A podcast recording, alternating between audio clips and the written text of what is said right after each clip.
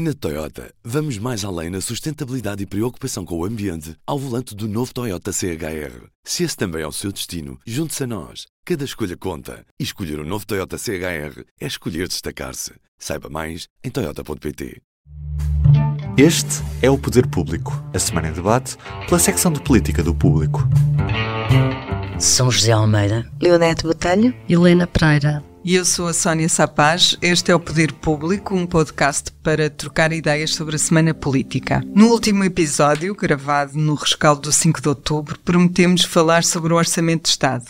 Ele foi entregue, entretanto, no início desta semana e eu não queria começar eh, a nossa conversa sem deixar um elogio público ao Ministro das Finanças, porque deixou cair a tradição antiga e nada amigável para nós de entregar os orçamentos em cima da meia-noite e, e, usar até ao último minuto disponível para fazer acertos. Nós sabemos que às vezes isto gerava situações cómicas, em que com a pressa uma altura em que se chegou a entregar apenas sem nada lá dentro, ou se adiou a conferência de imprensa para, para a manhã seguinte. Portanto, é uma coisa positiva. É a segunda vez, é o segundo ano que Medina entrega ao E à hora do almoço. Uh, e faz a conferência de imprensa às três da tarde, o que dá tempo aos jornalistas, comentadores, analistas, consultores, etc., de analisar os dados e apresentar um trabalho muito mais reflexivo no jornal do dia seguinte, no nosso caso. Já me alonguei no elogio, não era a minha intenção, por isso vou avançar para o nosso debate do orçamento. São José é a primeira vez em muitos anos que um governo apresenta um orçamento sedentário com excedente de 0,2% do PIB. Isso tem alguma importância política? O que é que pode significar para o governo? Bom, é a primeira vez que está previsto uh, logo à partida. Uhum, sim, Isso, está partida, no orçamento. Está sim. no orçamento, logo a previsão. Eu acho que não é há muitos anos, acho que é desde sempre, tanto quanto me lembro não sei. Não sei. Uh, mas mas uh, nunca tinha sido cumprido, só uma vez tinha sido cumprido em 2019. Tinha havido superávit com Mário Centeno, depois caiu-nos a pandemia em cima, depois a guerra, toda a crise de instabilidade mundial que, que desde então existe, e de economia, de, de, das finanças públicas. Agora, uh, Fernando Medina prevê um crescimento de, previa um, um, um superávit de 0,2, penso eu. É. Chamou olhar bem para as minhas notas. E hum, sendo que este ano vai haver um crescimento, 23 vai fechar com um crescimento de 0,8. O que isto então é inédito. 0,8 é o superávit. Superávit, sim, sim, sim, sim. Desculpa, eu estou a dizer crescimento, mas é superávit. O excedente. Um, portanto, isto é inédito, dois dias, dois anos seguidos de, de, de excedente. Isto é muito importante para, para, para o país, para o Estado português, para a política orçamental portuguesa, para as finanças públicas portuguesas, para a sociedade portuguesa.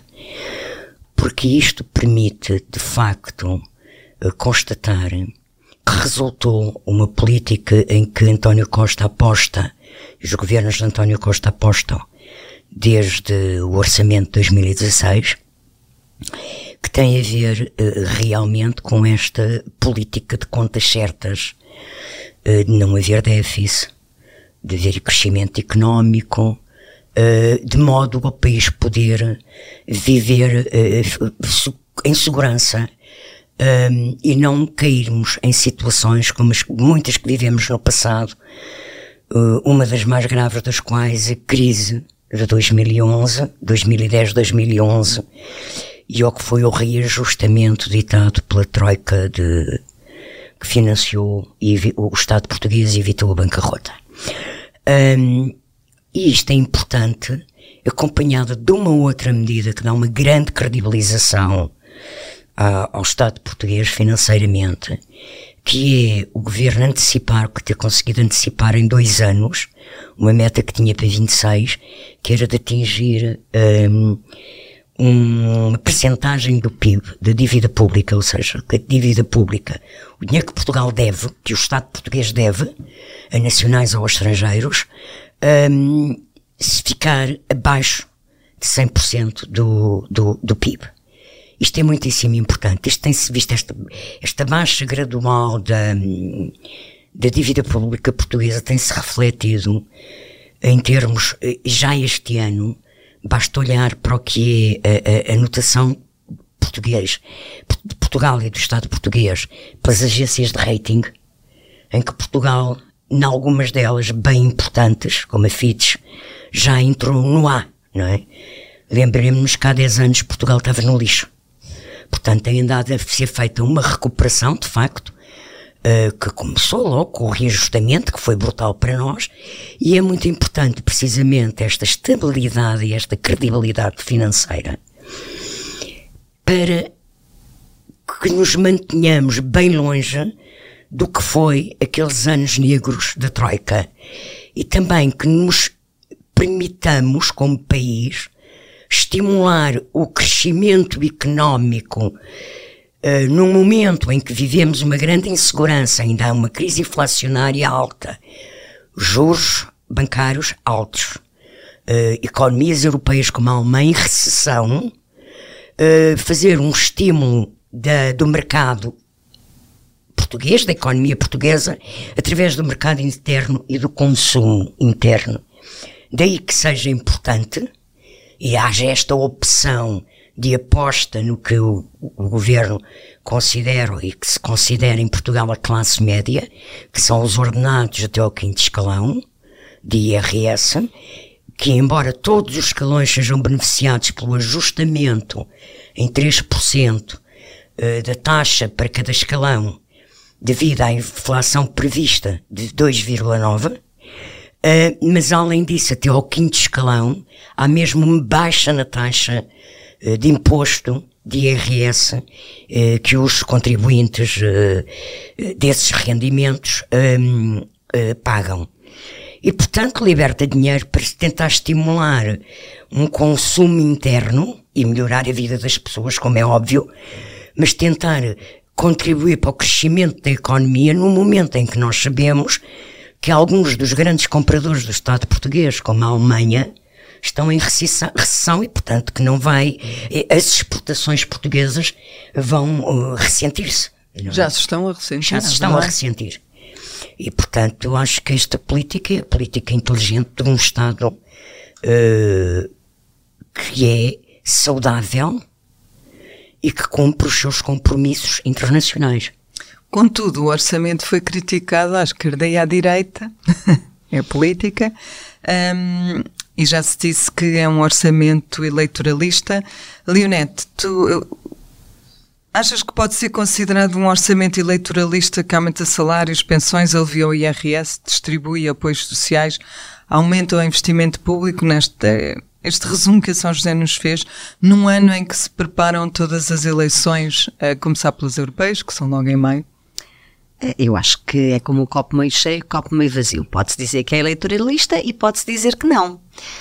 E por partes. Uh, teria, como perguntava ontem o Presidente, alternativa o, o Governo a fazer um, um, um orçamento uh, deste género? Vejamos, como diz Ele São diz José. Não, não é?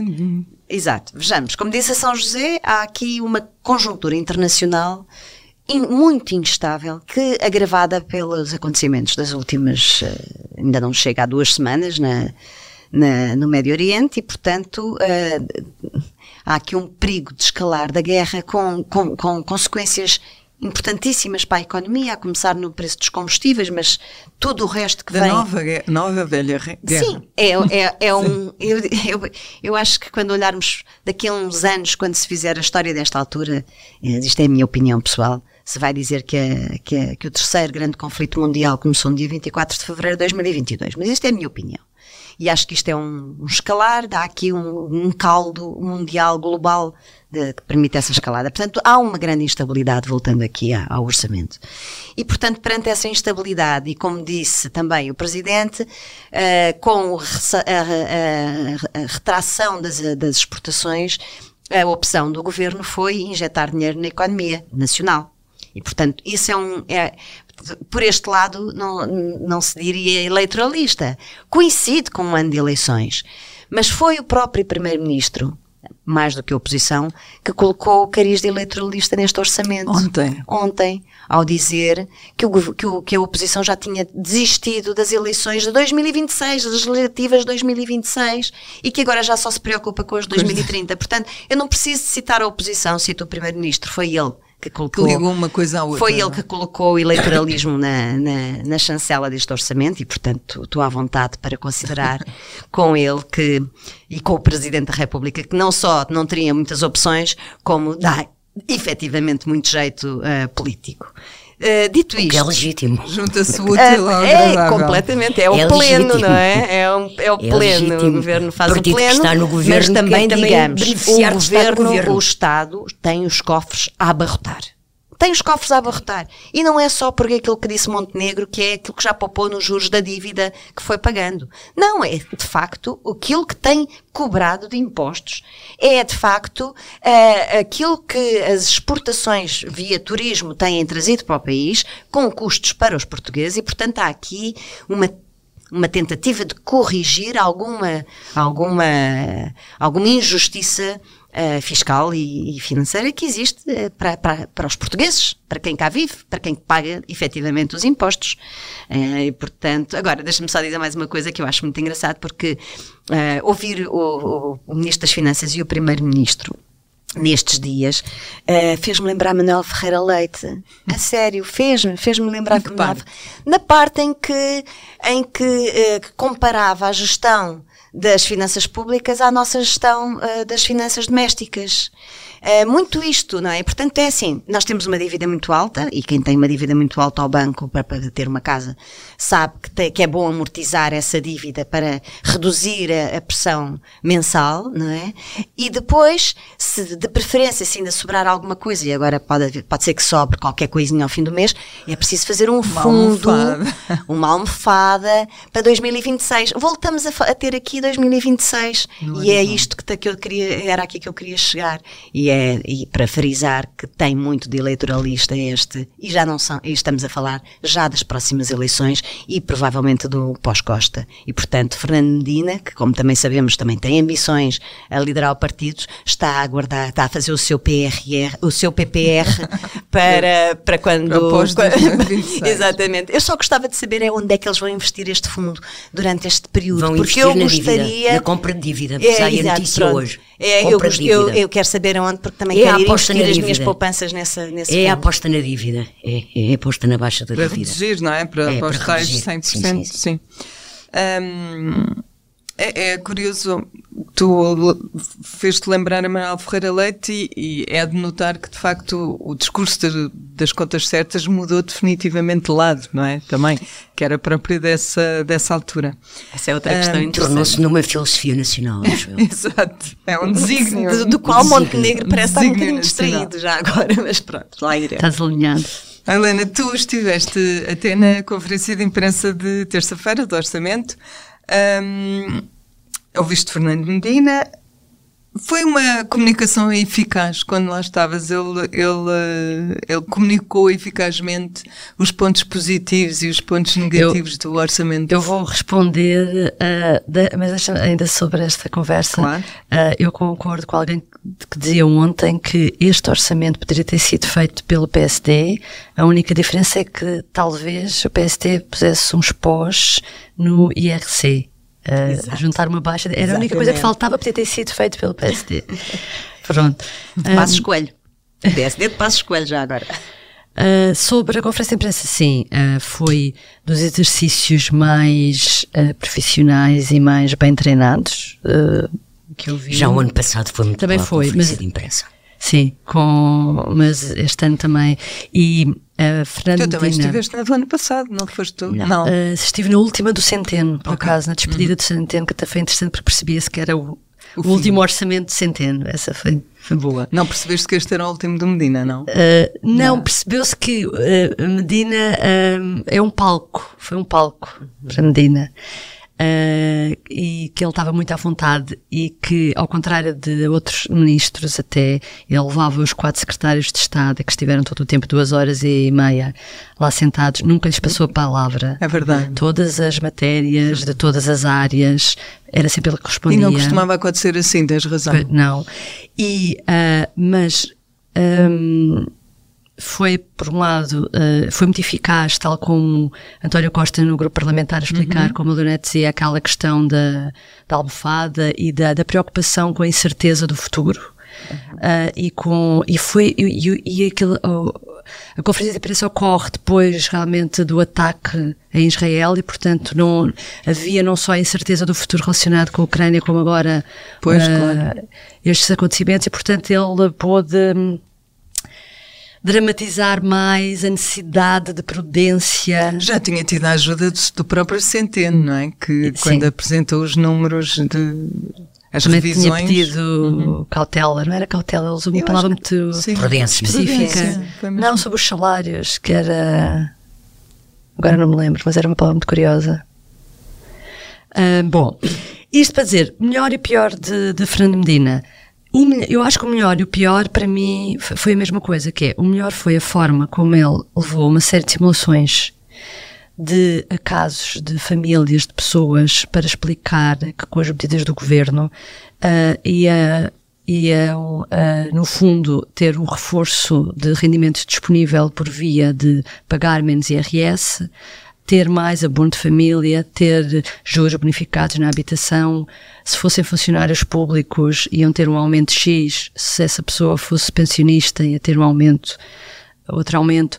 E ele, uh, o ministro, apresentou vários quadros uh, para explicar, do ponto de vista que ilustrava bem o esforço, por um lado, do governo a dizer que nesta parcela, nesta e nesta e nesta, podemos fazer a diferença, mas os casos que, que foram apresentados uhum. eram casos tão limite e tão aleatórios ao mesmo tempo, que, e foram tantos, que a determinada altura uma pessoa estava ali sentada e pensava, realmente nesta posição um ministro pode apresentar os casos que quiser, porque isto uh, pois, ele escolhe. Ele é tem os dados, não é? Exatamente, é? ele escolhe e quer dizer, portanto, para mim foi o melhor e o pior, uhum. porque foi bom da forma como apresentou, ao mas ao mesmo tempo aquilo permitia qualquer, qualquer demagogia, porque a determinada altura nós estávamos a fazer contas e havia um caso que era um caso tão limite de uma família que precisava de tanta ajuda e cumpria tantos critérios.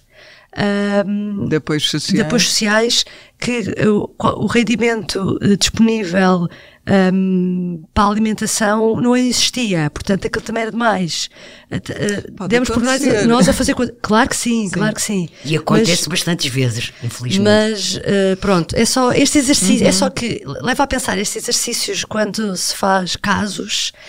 Uh, Qual é a amostra, no exatamente, fundo, que está uh, torna sempre complicado. Portanto, uh, o melhor e o pior para mim foi isso. Eu, eu ainda queria manter-nos no orçamento um bocadinho, mas introduzir a questão das, das reações. E a mim, uma das que mais me saltou à vista foi a de Luís Montenegro, que disse que o orçamento é pipi, bem apresentadinho e muito betinho, que parece que faz, mas não faz porque tem impostos máximos e serviços mínimos. São José era assim com este soundbite que no fundo é o que vai ficar uh, para o futuro que esperavas que o líder do PST resumisse o seu pensamento sobre o orçamento? Uh, eu, eu, eu, eu, nem sei como é que começa. Também não saberia. Isso é promissor. É promissor. Bom, para além de ser um comentário completamente buçal, com palavreado que não é de uma pessoa que se queira assumir como um estadista, como um líder político, como um futuro primeiro-ministro, eu nem percebo o que é que ele quer dizer. Exato. Porque para mim, pipi tem dois significados que eu nem sequer vou aqui verbalizar. Primeiro, é um elogio ou é uma crítica? Ora é isso. Ora é isso. Porque pipi pode ser uma coisa que as crianças fazem, mas pipi também pode ser o pipi das avenidas, o vaidoso, o, o aprumadinho. O pronto. Portanto, eu começo por não perceber o tom da linguagem, o vocabulário, e tenho muita pena que o líder do maior partido da oposição em Portugal não tenha mais nada para dizer sobre um orçamento com a importância deste orçamento. Este orçamento é potente, é importante em termos da macroeconomia do que vai conseguir atingir no contexto internacional de que já falamos. É um orçamento que pela primeira vez começa a redistribuir real dinheiro a pessoas nos seus rendimentos e baixando os impostos e Luís Montenegro, que até apresentou no verão e queria já para este ano uma baixa de impostos que creio de 1.200 Um milhão e milhões. duzentos. Sim. 1.200 1.200 milhões, não é? Que afinal é 1.300, quando em abril não chegava à, É 500. à proposta de 500, até eu sabia já que ia ultrapassar o- o- o- os, os, os mil, portanto, eh, eh, Montenegro foi a jogo, propôs, exigiu, teve aí uma vitória, porque o governo de facto subiu o que tinha, e subiu bastante o que tinha, até acima do que o PSD tinha pedido. E o que Luís Montenegro tem a dizer é isto. Eu não sei que Luís Montenegro, o PSD deixou de ser o partido das empresas? Porquê que o PSD deixou de falar do IRC? Se há defeito que este orçamento tem, que pode ser apontado a este orçamento, é não haver nenhuma aposta real direta de baixa fiscal para as empresas. Há benefícios fiscais acordados na concertação social para quem cumprir os critérios do acordo de concertação social, certo. Não estou a dizer que o governo não dá benefícios às empresas. Agora, tributação direta de IRC baixar é para mim o grande, eh, a grande falta neste orçamento. Quero chamar falha, porque as opções do governo são as opções do governo, que é a aposta nos rendimentos das pessoas para estimular o mercado interno. Tudo bem, é uma, o governo ganhou as eleições, tem a legitimidade das suas apostas, é manter eh, subsídios especiais e apoios dirigidos aos mais carentes, às pessoas com menores rendimentos, eh, ou sem recursos mesmo. E há múltiplas medidas, desde a transformação do que IVA zero em subidas de 7% dos apoios sociais, aumento das pensões, a- a- a- o aumento geral dos abonos sociais, eh, em, o, o complemento de, solidariedade dos idosos convergir dois anos antes do que estava previsto, com o limiar de pobreza. Portanto, há medidas, continua a haver uma forte, um forte quadro de medidas que podem ser consideradas assistencialistas, mas que são uma opção de António Costa para segurar as pessoas de menores rendimentos que vêm desde a- a as crises, as várias crises que têm existido, hum, desde a Covid, hum, e, e a falha que há do ponto de vista do partido, que é o partido que toda a vida eu vi em 30 e tal, em 30 e tal, em 40 e tal anos de democracia, em quase 50 anos de democracia, assumir-se-me como o partido das empresas, não há uma palavra de parte do PSD, nem houve antes, nas propostas que fez, de defesa das empresas e da aposta na baixa do IRC, que era uma proposta que com Rui Rio, por exemplo, ainda existia. Portanto, não compreendo esta, esta, hum, eu nem sei como é que é chamar, porque eu acho que este, o PSD parece-me bastante perdido no projeto que tem para o país. Não tem? Eu, eu parece-me. Eu, Perdido, anda à procura, parece que anda aos papéis. O PSD parece que anda aos papéis. E depois, como não tem nada para dizer, pois, não, eu acho que o Luís Montenegro deve ter criado um grupo especial de pessoas, provavelmente bastante novas, hum, e com um sentido de humor duvidoso, para arranjar graçolas, piadolas. Eu, eu aqui, o que me pareceu é que, é, só vou dizer isto, é que é revelador da estatura intelectual da pessoa que o pronuncia. Olha, eu lembro um, que um artigo, só agora para terminar, um artigo que o professor Blanco de Moraes escreveu no Público na segunda-feira, que eu acho que era bom eh, que o Dr. Luís Montenegro e a direção do PSD até comprassem o jornal, recortassem, guardassem na ca- car- car- carteira e que, têm tempos livres, leiam e decorem, porque está lá tudo. Está lá tudo como é que se conquistam umas eleições. E a pessoa em causa sabe do que faz, do que fala, porque já esteve eh, no seio de, e na proximidade grande eh, de lideranças do PSD que foram governo. Leonete, mantendo-nos ainda no Montenegro, a semana começou com uma entrevista dele a dizer que vai ficar até às europeias e mais além.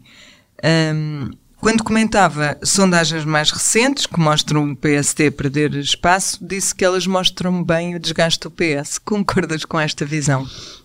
Olha, vou começar com um elogio ao Montenegro. Melhorou muito a sua, a sua prestação comunicacional, televisiva naquela entrevista.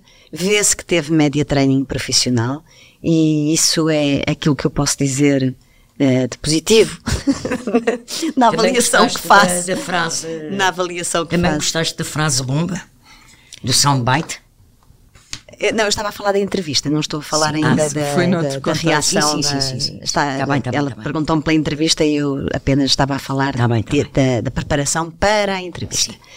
Dito isto, Uh, e disse que era a única coisa positiva que tinha para dizer, porque se, concordo completamente contigo, que é, e a questão aqui é esta. Uh, o PSD pode se preparar para continuar a perder nas sondagens, se continuar a tentar uh, ser o irmão gêmeo pobre, o palhaço pobre do, do, da distribuição de rendimentos. Porque aí não há ninguém que bata o PS, nunca houve e não haverá. Portanto, o, PS, o PSD tem que ter, tem que saber o que é que quer e como é que se distingue e qual é o seu projeto para o país. Como, como vai ser a alternativa ao PS? E o problema do PSD é que, historicamente, vai oscilando entre o liberalismo e uma social-democracia uh, redistributiva em que, ok, tem alguma preocupação com as empresas, mas com, estou a falar, por exemplo, dos projetos de Passos Coelho, mais liberal, mais uh, investido de investimentos públicos no sentido de estratégicos para o país feitos por empresas e aquela social-democracia de Rui Rio, da, da contabilidadezinha. Pronto. Isto é minha. Agora, Montenegro, que foi um homem de passos coelho, apresenta estratégia, uma estratégia ou umas prioridades que de estratégicas pouco têm, a não ser a repetir um pouco, ir um bocadinho mais além na, na distribuição que, que, que, o governo já faz, e ele que se opôs tanto a Rui Rio naquela, na falta de, uh, precisamente, como? De, como é que agora uh, anda ele aqui sem um rumo? Aos ele, papéis. Uh, Falta-lhe uma, uma mensagem estratégica de liderança do, do partido e do país. E isso lamentamos muito, mas não tem. E com soundbites desses, perde a credibilidade que, que, por outro lado, ia ganhando. Agora, relativamente àquilo que tu me perguntaste em concreto sobre as sondagens, os dois maiores partidos têm que ter, têm que ter muita atenção àquilo que, que se está a passar. Porque aqui Uh, tens um, um, PS que obviamente está desgastado, nem poderia ser de outra forma, ao fim de oito anos de governação e com uma carga fiscal que tem sido muito penalizadora. Não vamos entrar, claro que há muitas situações, essas situações externas que nos dificultam a vida não vão passar, não vão parar, não vamos ter, não vamos voltar a ter tão é, cedo. É um partido que tem os médicos em greve, os professores na rua, claro, as pessoas claro, a reclamar mas... contra os preços da habitação, sim. Houve uma sondagem recente que revelava que os portugueses à partida achavam que se devia baixar impostos, mas quando se lhes questionava se era uhum. em, em, detrimento da, da, do déficit, da redução do déficit ou da, da, da, qualidade dos serviços públicos, diziam não, não, não, então para, aí, para isso deixem estar assim. Mas, hum, hum, Luís Montenegro tem que ter, se quer liderar uh, o partido pós-europeias, pós como ele próprio disse, dos quais deverá ter um resultado bastante pouquinho, é previsível que assim seja. E se quer liderar o país, tem que ter um rumo estratégico para o país. E esse não pode ser uma cópia, uma fotocópia uh, em segunda mão daquilo que é o projeto do PS. Helena, ainda no PST, o público tem uma entrevista com António Leitão Amaro sobre orçamento, um, ehm, mas também sobre política. Qual, qual, é que é para ti a mensagem mais forte? É o, é o desencontro na questão do aeroporto, o novo aeroporto, que ele fala sobre isso. Sim, uh, acho que sim, sem dúvida, porque o que nós estamos a assistir uh, é o Luís Montenegro, quando toma posse. Um, António Costa tentou envolver o PSD numa série de aproximações, como fazia com Rui Rio, e que era fácil, porque Rui Rio ia a jogo sempre respondia e gostava. E isso aconteceu também logo no aeroporto. Aconteceu até numa reunião que houve entre António Costa e Luís Montenegro, uh, que, que, no final se lembram, António Costa veio dar declarações públicas sobre esse encontro e Luís Montenegro meteu-se no carro e não quis ser filmado. Uh, ao pé de António Costa, portanto, desde o início que se percebeu que havia esse jogo, um, e uh, no caso do aeroporto, Luís Montenegro deu um acordo para se estudar várias soluções e já se percebeu nas últimas semanas que o PSD está a tentar encontrar pretextos para quebrar esse acordo porque era o único elo mais próximo que tem em relação ao PS e acha que uh, pode ser prejudicado por causa disso e anda na semana passada foi Miguel Pinto Luz, agora são dois vice-presidentes uhum. do PSD, Miguel Pinto Luz e António Leitão Amaro, e o que se verifica é uh, cortar essas amarras. O próprio Montenegro, na entrevista, também fala um bocadinho disso. Na entrevista que deu na segunda. Exatamente, sim, uhum. sim, sim. E portanto, eh, só falta, só falta o dia em que eles dizem. Estão uh, sozinhos, sim, que, que António Costa não cumpriu e que toda a constituição da equipa que estuda várias, várias uh, localizações para o aeroporto está enviesada e que era Alcochete, que é o que ele, na prática, é o que eles todos no PST uh, pensam. e não é Alcochete? Tenho a ideia que o PST está mais interessado. Sim, em... mas há, acusam a comissão é de estar feita para ah, sim, dizer sim, que Alcochete vai ser a solução melhor. Porque o que ele diz agora é que a comissão não foi uh, escolhida para de definir forma...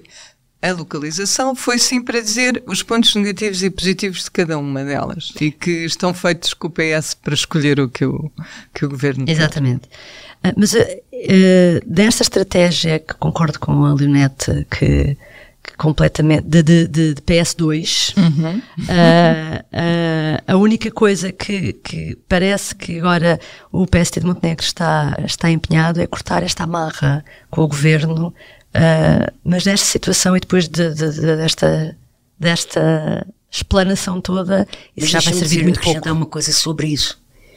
É também significativo do, da desorientação do PSD depois de ter assumido um compromisso e um acordo com o governo para uma questão de Estado, que é uma questão soberana do Estado português, uma questão que está já atrasada. 50 anos. Vir agora.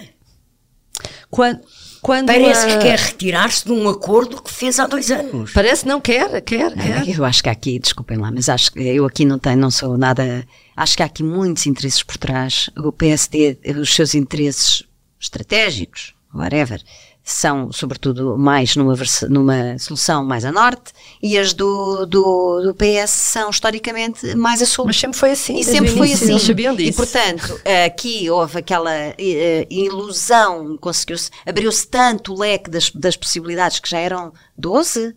Ah, eram, já, já nem sei quantas eram, eram muitas, não é? Né? Sim. Agora, é evidente que no momento em que houver que decidir, a decisão terá que ser política. E esperemos que a política, no melhor dos sentidos, uma, uma decisão realmente estratégica e que uh, melhore a mobilidade uh, aérea em Portugal, porque isto realmente é caótico e cada vez pior, não é? Mas eu, vou, eu guardei um bloco final de perguntas para coisas diferentes e tem muito a ver com uma notícia que a São José escreve hoje sobre os estatutos da direção executiva do SNS e a reforma das urgências. O primeiro estava pendente há mais de um ano e o governo optou agora uh, por publicar os estatutos sobre a forma de portaria uh, que não passam pela Presidência da República. Leonete, o facto de o Governo ter optado por uma portaria relevante tem, como é que pode ser interpretado?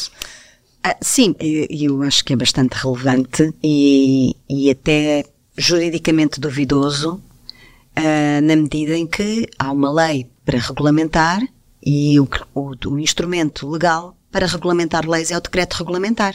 O decreto regulamentar é aprovado em Conselho de Ministros e passa pela Presidente da República. Ora, este ano, esta é a segunda, aliás, eu diria que ao longo destes oito anos de, de coabitação entre este Primeiro-Ministro e este Presidente da República, este ano, pela segunda vez, o Governo, com a sua maioria do alto, a sua maioria absoluta, decide evitar que de decretos regulamentares, regulamentações de leis importantes passem pela Presidência da República. O anúncio da, deste caso da, do Estatuto é bastante evidente, é um decreto regulamentar que depois ainda haverá as portarias e os despachos e tudo aquilo que for exigido para operacionalizar a medida. Mas aqui não estamos ainda a falar disso, estamos a falar de um enquadramento, de um regulamento, de, de um estatuto. De um estatuto. E, portanto, acho que é uh, uma afronta aos poderes do Presidente da República. O segundo caso em que isto acontece, ou que vai acontecer, o Governo já disse que seria assim, é em relação ao pacote mais habitação, em que o Presidente veio lembrar, depois de, do seu veto ter sido ultrapassado no Parlamento pela maioria absoluta, o, o, Presidente veio lembrar que teria a última palavra, porque a regulamentação tinha que passar pelas suas mãos, e o Governo disse, não, não, vai ser por portaria, isto não é bem à vontade do freguês. O edifício jurídico tem regras, e tem regras previstas na Constituição. E vamos lá ver se o Governo, que já fez isto durante a pandemia, habituou-se muito a uma certa informalidade, vamos lá ver se, se desta vez, já fora de um contexto de emergência como foi a pandemia, se não terá que responder sobre esta desinstitucionalização, desformalização de regulamentações importantes e estruturantes para coisas importantes como a habitação e a saúde. Helena, ainda ontem o Presidente justamente criticou a demora na, na mudança da, não na mudança da gestão do SNS, mas em tudo o que lhe está associado. Uh, com o que é que achas que o Presidente pode estar preocupado? Uh, o, este, esta lei da, da, criação do novo, na nova direção executiva, uh, só para contar, isto é uma novela. Isto foi aprovado em Conselho de Ministros em 9 de setembro do ano passado, passado. e quando, passados uns dias, o Presidente promulga, ele, uh, no próprio dia, fala aos jornalistas, diz que uh, a lei levantou quatro ou cinco dúvidas, que perguntou ao governo, uh, tentou esclarecer com o governo essas dúvidas. A maior parte delas foram esclarecidas, ele ficou contente. As que não foram esclarecidas, ele disse que iria haver tempo depois na regulamentação para o esclarecer, e na altura dá um exemplo do que é que estaria preocupado, isto o ano passado, que era com a articulação com as administrações regionais, regionais de sim. saúde e, por outro lado, com a desconcentração de serviços por causa da descentralização também. As administrações são distintas. E, na altura não sabíamos, não, quando ele diz isto. Não, Exatamente. E com, e com, a, transferência, com de a transferência de competências. Foi, foram os exemplos. Depois disso, o que acontece? Passaram, passaram 13 meses desde a aprovação em Conselho de Ministros e lá está, durante este tempo foi o Fernando Araújo que, que veio liderar a direção executiva que deu a notícia aqui em março de que as, direções, as cinco administrações regionais seriam extintas, porque aquilo realmente era muito difícil, não se percebia como é que ia funcionar, exatamente, Sim. como é que uma coisa ia funcionar com as outras, porque, exato, iam fazer o mesmo. Quer dizer, são integradas na direção executiva Sim, porque, porque os funcionários passam para Exatamente, e aquilo, como tu escreveste, passa a ter 11, uma espécie de 11 departamentos. Departamento. Um, a outra coisa, por exemplo, que eu tenho, à hora que nós estamos a gravar, eh, foi publicada agora a portaria, portanto ainda não tivemos a ocasião de olhar para ela, mas, por exemplo, eu estou muito curiosa para saber como é que se articula com a Direção-Geral de Saúde, que está num estado também de, de, de, de nem sei se existe, Mudança ao fim de quase um de... ano que, que não há ninguém, o concurso já existiu, o concurso já mandaram abaixo o concurso, está um diretor, um diretor interino há não sei quanto tempo, eu nem sei se essas dificuldades não têm a ver com um esvaziamento também deste da organismo. Função. Portanto, eu acho que um, quando se criam órgãos novos, uh, é depois, de, é, a parte mais difícil é articular com o que existia uhum. antes. E eu acho que a preocupação de Marcelo, logo quando uh, promulgou, foi essa. Ontem realmente as palavras palavras que ele disse era de que ao longo deste tempo, que tinha passado muito tempo, que tinha havido peças que depois estavam, se tinham soltado, depois por isso é que as coisas não, não estavam a funcionar bem. Eu concordo, mas também a culpa é dele, porque atenção, como é que o Presidente deixa que uma coisa destas se arraste, é sinal também mais de um ano. É sinal também de que a influência dele ou a palavra, o poder da palavra, o peso da palavra dele também não, já não vale muito. E é curioso ter vindo este aviso ontem, logo. Porque ele sabia quando... que estava para claro. Ele nisso Mas- é useiro e veseiro. É, é, Eu acho que a saúde é um dos, é um dos setores onde se nota mais a diferença entre eh, a diferença ideológica entre o PSD e o PS, ainda com Montenegro e com o Presidente da República. A Lei de Bases da Saúde, que foi aprovada há relativamente pouco tempo, mostrou e, e deixou bastante evidente esta, esta diferença, ainda que o PS seja equilibrado no sentido de nem, todo, nem só privado, nem só público. Mas é aqui que há aqui uma diferença. O Presidente da República, tal como o PSD, defende um funcionamento em rede com os privados e o, e o Governo evita ao máximo esse funcionamento em rede. E, e, portanto, aqui esta é uma matéria que, para além de ser muito sensível e, e vê-se pelo esvaziamento do Serviço Nacional de Saúde e, e os problemas que tem, de facto, falta de, de, de, de pessoal, sobretudo médicos e, enfermeiros, eh, aqui esta, esta é uma questão fulcral e que vai continuar a dividir Presidente e Primeiro-Ministro, na minha perspectiva. Sr. José, tendo em conta o que tu conseguiste apurar sobre o que, vai, o que vem aí em matéria de estatutos e reforma das urgências, que é uma coisa que tu também descreves hoje, parece que o que vem pode ajudar a pacificar o setor, porque está, de facto, é um setor que está em ebulição. Vamos lá por partes. Criação da, da, da direção executiva do, do SNS hum, está integrada, ou é o chapéu institucional, de uma reforma saúde, do Serviço Nacional de Saúde que tem estado a ser preparada. E eu penso, embora ninguém me tenha falado nisso, mas eu penso a leitura que faço hoje com o conhecimento que tenho dos factos é que este estatuto só seria publicado quando o edifício tivesse todo preparado e quando houvesse dotação orçamental. Quer dizer, a direção executiva da saúde foi criada no final de 22, mas não tinha cabimento no orçamento de 23. Mas foi aprovada antes do orçamento. Sim, mas não Como é teve tinha? cabimento. Isso é não teve cabimento. sim. Pronto. Ah, portanto, eu não estou a dizer que se, que se esqueceram, não quiseram pôr. Não quiseram, pois, se calhar exato. acharam que ainda não era preciso. Pronto. Ahm, agora tem. E a portaria sai na véspera daquilo que nós noticiamos, que é uma reunião que se vai realizar amanhã no Porto do Primeiro-Ministro, o Ministro da Saúde e o Diretor Executivo, para fazer a avaliação final dos três eixos a que assenta a reforma do Serviço Nacional de Saúde. Porque a reforma do Serviço Nacional de Saúde não é a criação da direção executiva. Isso é a forma como depois institucionalmente vai ficar enquadrada, sem as administrações regionais de saúde. Sabemos lá que mais entidades é que também vão desaparecer. Eh, vocês agora falaram do Estado, da Direção-Geral de Saúde, parece que não pode ser integrada, mas se calhar vai ficar com outro desenho institucional em relação com este órgão. Não sei. Mas esses três eixos assentam em coisas que, entretanto, foram aprovadas e outras que não estão ainda aprovadas.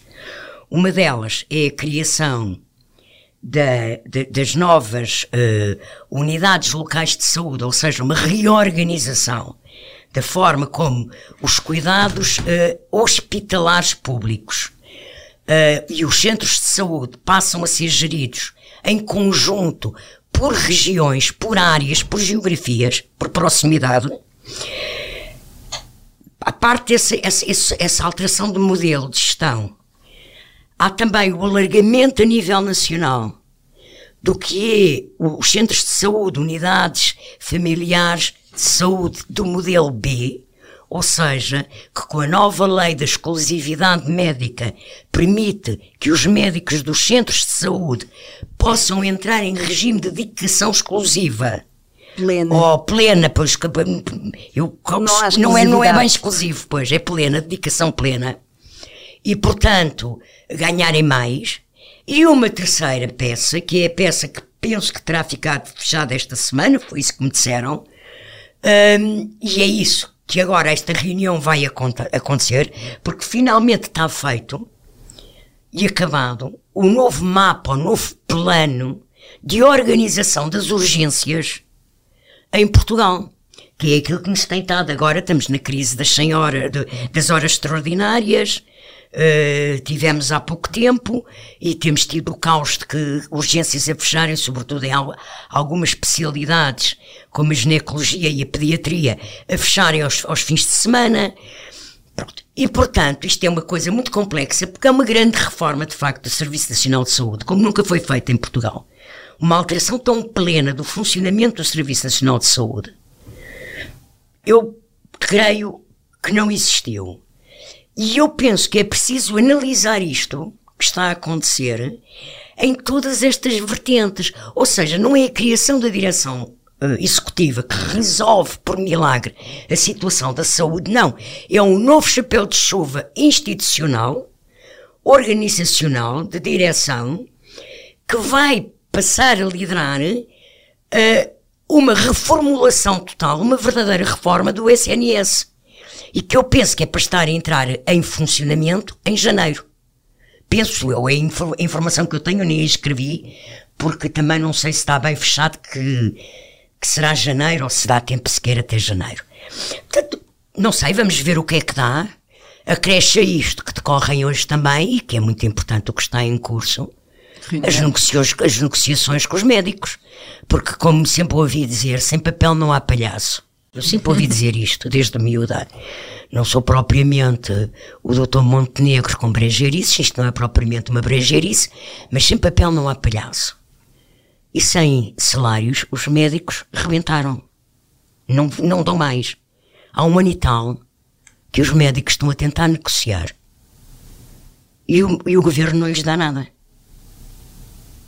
E, portanto, vamos ver o que é que o doutor Manuel Pizarro e para fora. E, portanto, ministro, questão... ministro da Saúde vai hoje, de facto, anunciar sobre as tabelas remuneratórias e as carreiras médicas. O Ministro da Saúde, que teve uma, na semana passada uma reunião com o bastonário da Ordem dos Médicos, que veio cá fora dizer que o Ministro estava aberto a mudar o horário das 40 para as 35 Sim, para as 35, horas. mas o Ministro não abriu a boca sobre o assunto. Não acho normal, lá pois está. Não, é Durante normal. uma semana inteira deixou o bastonário falar por claro. ele. Não, claro. Não acho normal. Provavelmente interessava-lhe essa especulação politicamente. Saberemos em breve, talvez. Estamos, estamos mesmo, mesmo no final do podcast e é a altura para trocarmos os nossos públicos e notórios. Um, queres começar, São José? Posso começar brevemente. Quero saudar o facto da Assembleia ir amanhã votar, com aprovação garantida pelo PS e pelo PSD, a famosa e triste lei dos metadados, que se arrasta, creio que já há anos, ah, espero que a solução constitucional ou a solução jurídica, a formulação jurídica conseguida na lei, uh, seja compatível não só com as regras europeias, mas com a Constituição portuguesa. O Presidente da República já anunciou previamente que vai mandar para fiscalização preventiva, precisamente para não termos mais partes gagas nem mais episódios da lei a cair novamente. Uh, esperemos que sim, que a lei passe no Tribunal Constitucional. Esta lei, isto é um palavrão, metadados, mas isto é, é muito importante para as investigações criminais em Portugal e, e, e, investigações policiais de outra, de outra ordem que não só criminal e portanto esperemos que, que seja mais, desta. E mais do que isso já agora tem a ver com todas as nossas pegadas digitais e claro, aquilo que vamos claro. deixando para aproveitamento comercial, claro, claro, comercial que as empresas de telecomunicações transacionam e há muito Sim, tempo. Sim, mas há aqui, uma, há aqui uma vertente que eu, que, eu, que eu salientei, que é o facto desta confusão e de não haver lei poder vir a pôr em causa investigações criminais e mesmo processos em tribunal e, e até, sei lá, nem sei se poderá ter aplicação sobre sentenças que já, já estejam já teve, dadas. Já, já teve. teve. Sim. Uh, Leonete, Olha, continua o meu público notório é uma, um, uma novela uh, sobre as comemorações do 25 de novembro, que ontem teve mais um episódio, porque depois, na semana passada, o, a Conferência de Líderes ter anunciado que uh, não haveria comemorações do 25 de novembro no Parlamento. No Parlamento. Uh, depois de ter havido um bate-boca com o Presidente da Assembleia da República, em que Augusto Santos Silva terá tido a decisão, terá, terá tomado a decisão sozinho. Ontem, Augusto Santos Chuva vem dizer que defendeu na reunião do grupo de trabalho que se devia comemorar o 25 de novembro e que defende que o PS deve comemorar o 25 de novembro. Ou seja, se ele acha isto e se ele tinha o poder de decidir na Conferência de Líderes, porque é que o Parlamento não comemora o 25 de novembro, mas o PS deve comemorar? Acho que Santos Silva devia explicar o que é que, afinal, ele defende e qual é o entendimento que tem do 25 de novembro. Helena. O meu público notório é a ausência uh, quase três semanas, um mês, já não sei, das eleições regionais da Madeira. Houve um acordo assinado entre o PSD e o PAN, que nunca foi conhecido. 24 de setembro? Uh, sim, 24 de setembro. Foi logo na terça-feira seguinte, sim. anunciado na segunda e assinado na terça, acho eu. Uh, quando foram, quando existiram as posições conjuntas da chamada geringonça, foram assinados os papéis e foram com toda a transparência, foram divulgados e eram parecidos, havia, até deu para comparar, uh, uh, e é um exercício de, que inspira confiança né, nos partidos, nas negociações. Chama-se transparência. Transpa exatamente. E este caso, pronto, não há, não há papel. Mais uma e, vez o papel. Exatamente, não, mas não há, isto roça a fantochada. Não há palhaço. Sem papel não há palhaço. Obrigada a todas e a si que nos ouviu até aqui. Se ainda está desse lado, deduzo que gosto de ouvir podcasts e nesse caso temos boas notícias. A partir da próxima semana vamos reforçar a nossa equipa com programas novos e renovados para todo o tipo de ouvidos. É um outono recheado no que diz respeito aos podcasts, com lançamentos diários na semana que começa no dia 16. Fique alerta. Nós também temos uma novidade nesse campo. Vamos fazer uma pausa de 15 dias por motivo de férias, mas a Helena Pereira vai deixar de ser uma voz residente no poder público porque passará a ter um podcast diário de política. Queres partilhar o nome e o espírito, Helena? Sim, claro. O nome eh, vai ser Soundbite e vai ser uma, um podcast diário uh, mais curto do que este, comigo e com a Ana Sá Lopes e o Ruben Martins, que vai partir, vamos escolher um som do dia e vamos analisá-lo, explicar por que razão é que é importante e o que é que está por trás dele, o que é que significa e às vezes até traduzir do, do politiquês para o português. Uh, vai ser gravado ao final do dia e fica disponível para ouvirem durante a noite. Uhum. Muito bem, por, neste caso ficaremos três residentes, eu, a São José e a Leonete, e teremos sempre um convidado semanal da secção de política, de acordo com os temas que quisermos tratar. Então, cá estaremos depois da nossa pausa de férias. Em novembro. Breve. Até lá. Até lá. O público fica no ouvido. Na Toyota, vamos mais além na sustentabilidade e preocupação com o ambiente ao volante do novo Toyota CHR. Se esse também é o seu destino, junte-se a nós. Cada escolha conta. E escolher o um novo Toyota CHR é escolher destacar-se. Saiba mais em Toyota.pt.